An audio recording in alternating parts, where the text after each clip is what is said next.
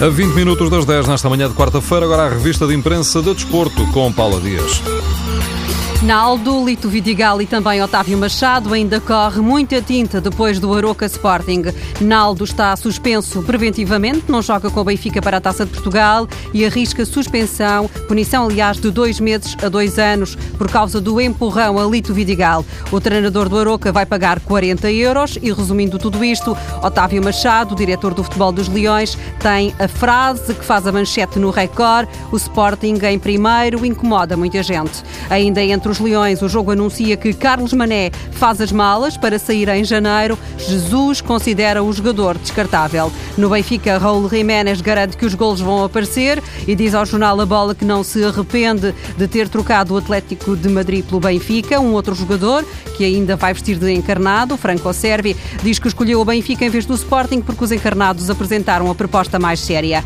Casilhas condecorado, Casilhas lendário, expressões nos jornais por causa da condecoração o mais alto galardão desportivo do governo espanhol ao jogador.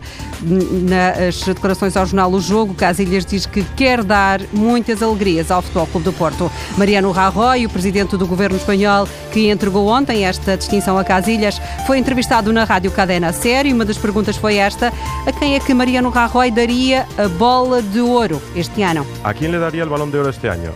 Cristiano Ronaldo, Messi o Neymar. Y me dice aquí en postdata, asegúrese de que da un nombre y no regatea. Cristiano Ronaldo.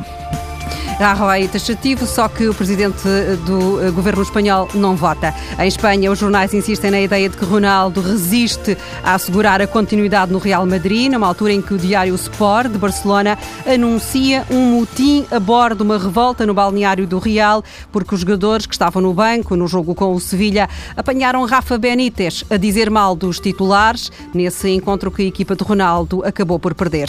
Antes do clássico do Real Madrid-Barcelona, o diário Sport escreve que a equipa está farta de Benítez. Nos Estados Unidos, um tribunal decidiu que os jovens jogadores de futebol com menos de 10 anos estão proibidos de fazer remates com a cabeça e há restrições para os jogadores até aos 13 anos. A bola revela a decisão do tribunal norte-americano, referindo que o processo foi desencadeado por uma antiga jogadora de futebol perante a crescente preocupação com os problemas relacionados com contusões cerebrais em atletas. O objetivo nos Estados Unidos é levar esta decisão também às ligas profissionais. Paula Dias com revista de imprensa de Desporto.